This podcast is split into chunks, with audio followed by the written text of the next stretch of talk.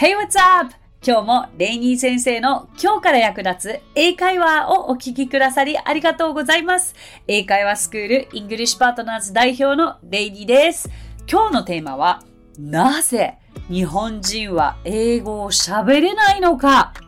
です。海外の方は英語を話せる方が多いのに日本人は一向に話せない。中学、高校で英語を散々勉強して点数は取れるのに英会話は苦手。そんな日本人特有の悩みの種は実はシンプルなんです。今日はその日本人の英会話苦手の謎を解説いたします。こちらリスナーの方からも質問が来ていますのでご紹介させてください。ニックネームミモザさん。レイニー先生はじめまして。ずっと疑問に思っていることがあります。ニュースなどで英語圏ではない国の方々が英語でインタビューに答えたりしてますよね。多くの日本人が中学、高校で英語の授業を受け、テストの点は取れても一向に話せない。聞き取れないのループなのに、この違いは何なのでしょうか？他国ではどんな学習方法で英語を身につけているのか知りたいです。ということで、ミモザさんありがとうございます。誰もが知りたいことを聞いてくださって、これとっても大切ですけれども、多くの方はこう思っているはずなのになんでこれが改善されないんでしょうねっていう話ですよね。長年日本人は他国に比べてこう英語を話すことができない、世界に通用する英語を話すことができないと言われている。ただし、英語を学んでいる年数というのは非常に長い。で、これはもう単純に私たちは日本で英語の勉強をしてるんです。英語を学んじゃってるんです。わかります？英会話を学んでないんです。うん。英語って、私たちのイメージって、英語を勉強するとなると、まず文法の勉強、まず語彙を増やす勉強になっちゃうじゃないですか。そうじゃなくて、やっぱり英語を本当は勉強する理由というのは、英語が話せるようになって、英語というツール、道具を使って、海外でコミュニケーションを取れるようにするために、実は中間テストも期末テストも、英語をいい点取るために勉強してるはずなのに、やっぱり私たちが学生の時に勉強している理由って、中高の中間期末でいい点取るためになってますよね。気づけば。それだから意味がないと言ったら怒られるかな？誰か偉い人に それだから喋れるようにならないんですよ。うん。いい例をお伝えします。まさにいい例が私でした。私は、えー、中学3年生の時に、まず全国英語スピーチコンテストで優勝してるんですね。でこれって、まあ優勝っていう響き結構すごいと思うし、そこに出ていた方々は全員例えばハーフの方でもう英語がほぼネイティブの方だったりとか、帰国子女の方たちだったんですよね。まあ私よりも英語は話せる方たちだった。でも私が優勝したのは、まあ私は単純にその方たちよりもスピーチの丸覚えの練習を何倍もしたからです。英語が上手かったわけじゃないんです。私はそのスピーチをただただ数をこなして練習したからなんですね。で、じゃあスピーチコンテストで、全国スピーチコンテストで優勝したから、英語が話せるかって言ったら、全然そんなことないんです。うん。私は、じゃあ、スピーチコンテストでも優勝したし、中高での中間テスト、期末テストもまあまあな点数だったし、英語は好きだから、じゃあ私アメリカ行っても大丈夫だろうと思って、いざ17歳で留学をした時に、もう税関で何のために来たんですかとか、名前は何ですか？と聞かれたのに何一つ答えられなかった。それはどうしてか？ですよね。え、私スピーチコンテスト全国1位ですよ。優勝してるんですよ。なのに英語が喋れないってどういうことって思いません？答えは単純なんですよね。丸覚えしてたからです。もうこれに尽きる。丸覚え。ダメ。絶対。丸覚え。いや、私が本当にいい例じゃないですか。だって優勝、スピーチコンテストで優勝してるのに、英語が結局現地って全く喋れなかったんですよ。うん。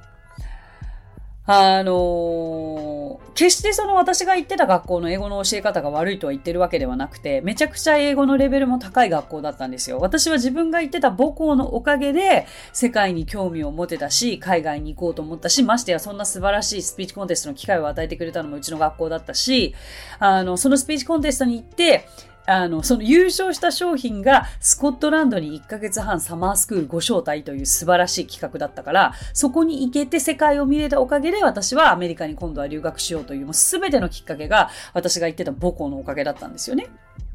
だけど、やっぱりその、どちらかというと、うちの母校は、他の学校と比べると、その英語もアウトプットとかを徹底的に取り入れて、ネイティブの先生とかと取り入れてたっていうこともやってたと思うんですけれども、あの、ちょっと順を追って話していかないとね、ちょっと話があっちゃこっちゃいっちゃうのであれなんですけれども、まず、そう、私が英語圏に行った時に話せなかった理由は、やっぱりこれまで頭で考える英語というのをやってこなかったからです。すべて丸覚え、すべて詰め込み、単語のテストのために単語を何回も書いて頭に叩き込むだけだった。その覚えた単語を、じゃあ実際に生きたフレーズに取り込むとどういうふうに使えるんだろうということは一切考えてこなかったですよね。うん。だから、会話をしてきたことがなかったんだなって気づいたんですよ。台本通りの英語は誰よりも練習して言えるようになった。だけど、即興での会話ということに全く慣れていなかった。これがすごく大きな、えー、もう問題でしたね。で、これを、じゃあ海外の方はどうしてるかっていうと、やっぱり共通して積極的に話しかけに行っているって言ってました。うん。あのー英語を話せるようになるためには海外に住まなきゃいけないんでしょ留学しなきゃいけないんでしょって思われている方いらっしゃるかもしれないんですけど、それはもう大きな間違いです。全然そんなことないんです。むしろアメリカに20年住んでても英語が全く話せない方だっていらっしゃるんです。それはどうしてか。生活の中で英語を使ってないからなんですね。例えば、駐在員の奥様とかは、基本的にはアメリカには住んでいるけれど、一日家の中にいて家事をしたり、うん、買い物に行ったり、で、家族が帰ってきたら、そこはまるで日本ですよね。ドアを開ければアメリカだけど。となると、一日の中で別に日本語しか使わないで生活ができるんです。じゃあそれが10年経ちましょう。どうなるかって言ったら10年経っても英語力が変わらないわけなんですよね。でもじゃあ逆にご家族やお子さんがどうしてじゃあその10年で英語がネイティブクラスに喋れるようになるかっていうと、もう苦しいけど現地校でもう揉まれ、話さなきゃいけない状況にさせられ、自分で必死にそこで戦って言いたいことを頭を使って考えてるから英語が喋れるようになるんです。だからまあこれは現地でそう、話せるようになったパターンと話せないままのパターン分かりやすいですよね。さあ、じゃあ今度、私一回その中国に一時よく行ってた時期がありまして、あの、と言いますのも、私の夫が上海に住んでいた時期があったので、まあ、しょっちゅう会いに行っていて、で、夫が仕事している間暇だったから、中国語のレッスンを受けようと思って探してたんですけど、その、それこそ中国語しか喋れない方から中国語を学んでも絶対自分はわけわからないことになるだろうなと思ったから、日本語が喋れる中国人の方を探していたら、あったんですよ。日本語も完璧に会話はできます。た、例えばその方が、じゃあ、実際に読み書きができるかはわからないんですけど、もう会話は十分できるんですよね。だけど、彼女は日本に一度も行ったことがないと。日本に一度も行ったことがないのに、会話で完璧に日本語ができる人がいる。なんでか。どうやって勉強したのって聞いたら、その人はアニメって言ってました。だからたまにちょっと言葉が乱暴で、なんか僕、ま、ま、僕っ子だから別に僕はいいんですけど、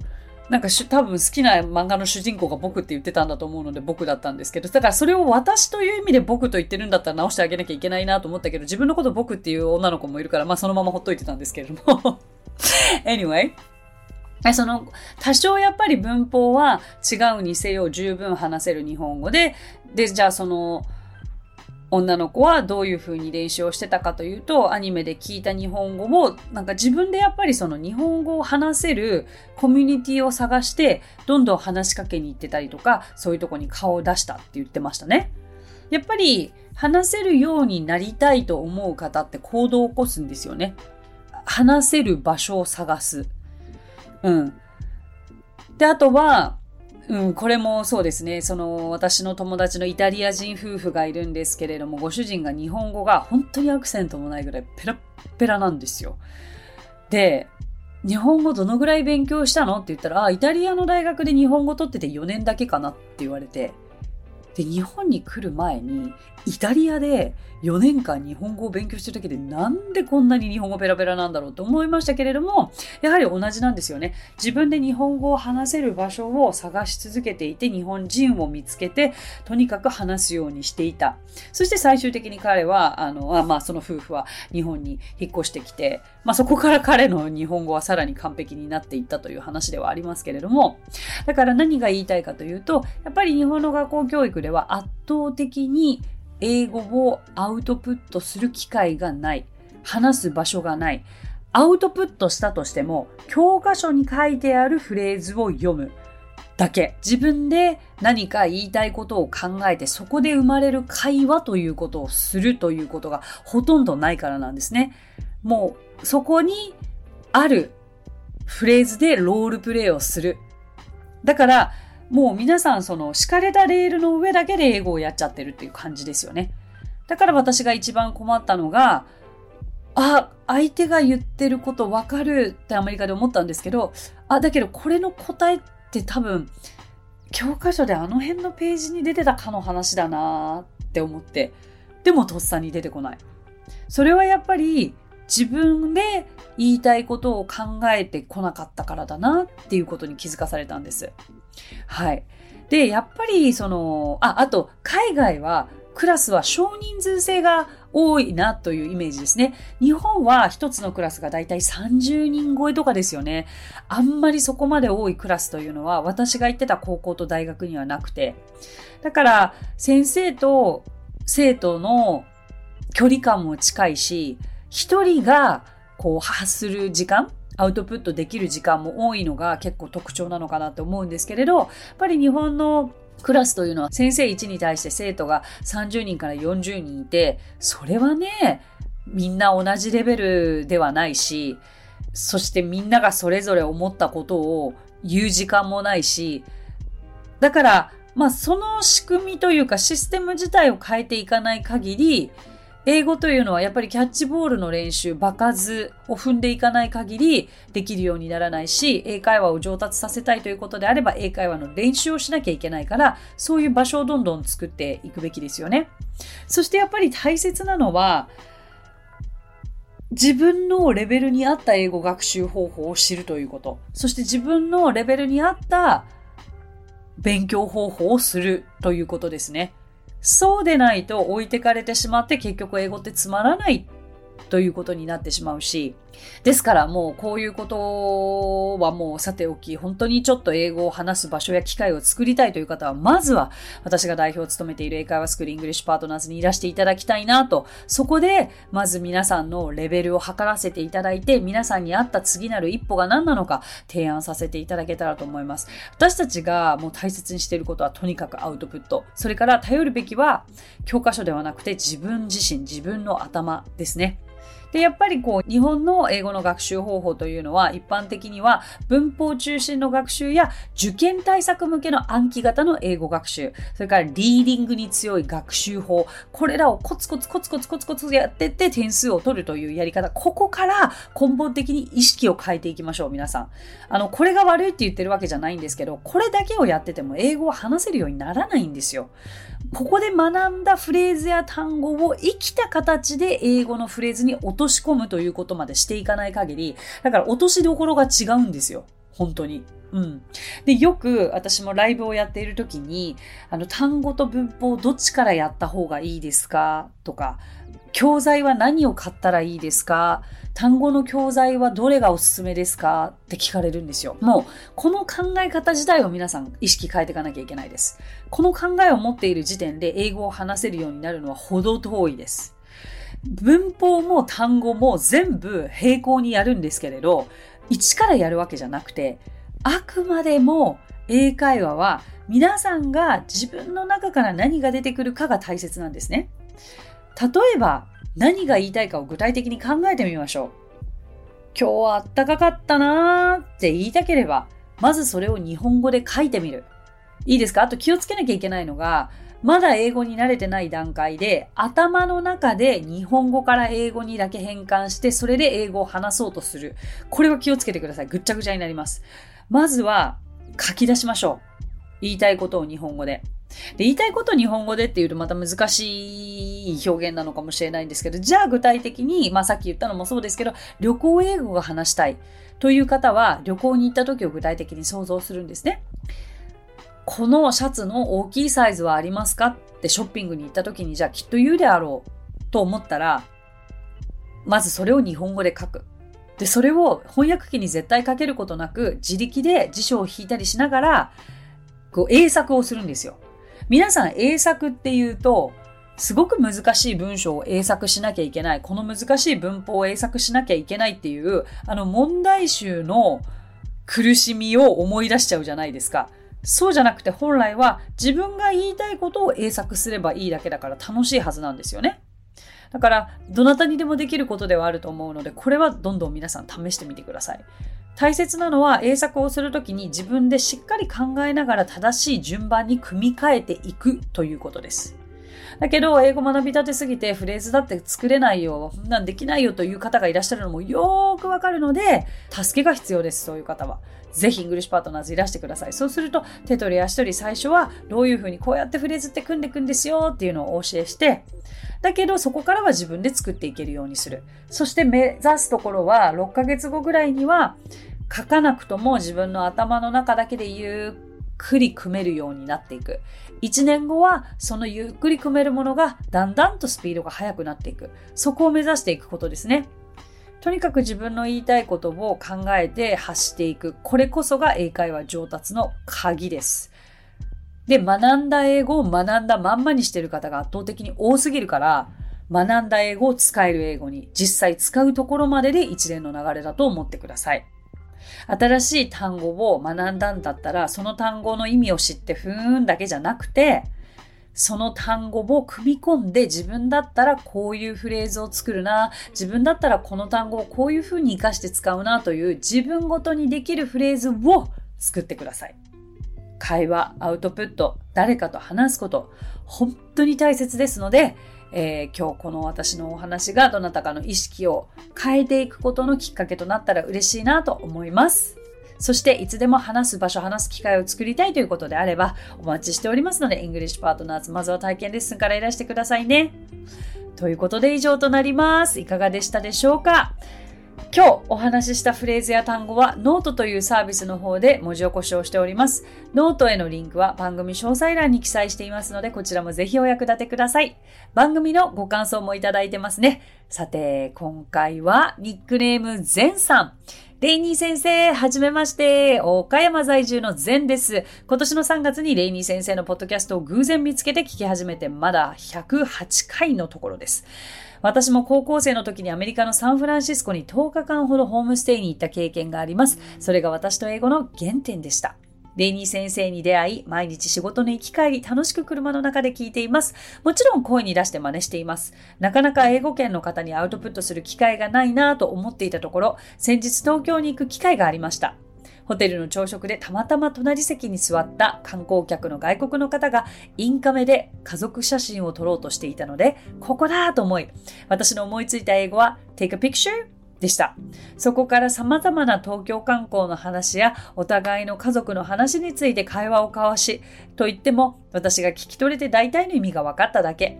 あまりこちらが英語で返すことはできなかったけれど、1ヶ月のレイニー先生の英語を毎日聞いていたことで、海外の方に話しかけるのが怖くなく、とってもスムーズに話しかけることができました。最後にその方に、Your English is good enough と言ってもらいました。本当にとても拙い英語だったとは思いますが、すごく嬉しかったです。その方とインスタ交換して、これから私の英語のアウトプットの練習になりそうです。これからもレイニー先生のポッドキャストを楽しみにしています。ありがとうございます、ゼンさん。おめでとうございます。素晴らしい第一歩を踏み出しましたね。そう。あの、見過ごすことだってできたじゃないですか。ああ、言いたいな一言声かけたいなでもなんて言っていいかわからないから、まあまた次でいっか。っていうのが大体起こることですよね。でもそうじゃなくて、ここはジェンさんはもう思い切って英語を発してみたことから、こんなに色々と進んでいくものなんですね、話が。楽しいですよね。でも向こうが言ってることがなんとなく分かった。それだけでも十分だと思います。ですから、あの時こう言えたかなああ、うちの家族はこうでとか、ああ、ここでああいう合図中打てばよかったなとか、結構悔やまれることは多いと思うんですけど、その気持ちが大切ですね。なので、えー、この調子でぜひ頑張っていただき、インスタグラムでぜひその方とつながっていただけたらと思います。ありがとうございました。さて、この番組ではご感想やリクエストなどお待ちしております。番組詳細欄にあるリンクよりお気軽にご投稿ください。そして Apple Podcast ではレビューもできますので、こちらにもぜひレビューを書いてもらえると嬉しいです。そしてもう一つ、このレイニー先生の今日から役立つ英会話では番組スポンサーを募集しております。番組を安定的に継続させていくためにも、ぜひご検討いただければと思います。番組スポンサーにご興味ございます場合は、こちらも番組概要欄にあるリンクよりお問い合わせください。それでは最後に今日のあれこれ English! あれこれ English とはですね、私が代表を務めております英会話スクール English Partners の講師たちが出演しているチャンネルなんですけれども、毎日新しい動画が1本配信されておりまして、生きたフレーズや単語を学ぶことができます。インスタグラム、YouTube、Twitter、Facebook、TikTok で流れておりますので、ぜひフォローしていただけたら嬉しいんですが、その中から私がちょっとピックアップして英語のレッスンをしていきますね。まずは、超便利、日に関する英単語です。日ってどういうことかというと、まあ、今日とか昨日とか明日とか、それらなんですけど、これもやっぱりとっさに出てくると、え？yesterday ってなんだっけとか、明日ってなんて言うんだっけ？になりますよね。まあ、ちょっと単語単体ではありますが、今日はいろいろとお伝えしていきたいと思います。まずは、今日。今日は英語で today ですよね。昨日は yesterday ですよ。yesterday。昨日は yesterday。明日は tomorrow。tomorrow ですね。そして、おとといは the day before yesterday。the day before yesterday。あさっては the day after tomorrow。the day after tomorrow。だけれど、アメリカ人の日常会話ではどちらかというと、おとといのことを two days ago と言ったり、あさっては in two days と言いますね。そして最後におまけですが、先日。先日って皆さん何て言うかわかります？これ意外とわからないですよね。the other day, the other day と言います。さあさあさあ。今日はこれ単語単体でお伝えしてます。これが私がまさに言う単語単体で覚えると生きた使い方わからないですよと言ってるのがまさにこの状態で、多分、へえ、そうなんだ、ふーんと思った方いらっしゃると思うんですけども、ここから皆さんへの課題は、さあ、じゃあ today を使って自分だったらどういうフレーズを作るか。yesterday とか、two days ago, in two days. そうですよね。in two days なんていう言い方なかなか馴染みないですよね。だったら、あさってのこと in two days として何か自分でフレーズ作ってみてください。例えば、私だったら、今これ撮ってるのが木曜日なんですけれども、あさって土曜日は何があるかな、何があるかな、何があるかな。例えば体験レッスンがあさってありますと言いたければ I'll have a trial lesson in two days でもこれは私の例文です。ですから皆さんはご自身で作ってみてください。Okay, so that's it. Thank you so much for coming by. Thank you so much for listening. 今日もレイニー先生の今日から役立つ英会話をお聞きくださりありがとうございました。皆様とはまた来週金曜日にお耳にかかりましょう。So till then, bye! さあ、ここでレイニー先生の活動を紹介させてください。まずは、レイニー先生が運営する英会話スクール English Partners では、私たちと楽しく生きた英語を身につけたいという方を大募集。マンツーマングループ、キッズすべて出張レッスンとオンラインレッスンで行っています。また、英会話の講師も大募集。女性だけの募集になりますが、東京23区内で出張レッスンができる方や、オンラインレッスンで早朝や夜のレッスンができる方、海外在住の講師なども募集しています。ぜひご応募お待ちしています。詳しくは English Partners のホームページを検索してみてください。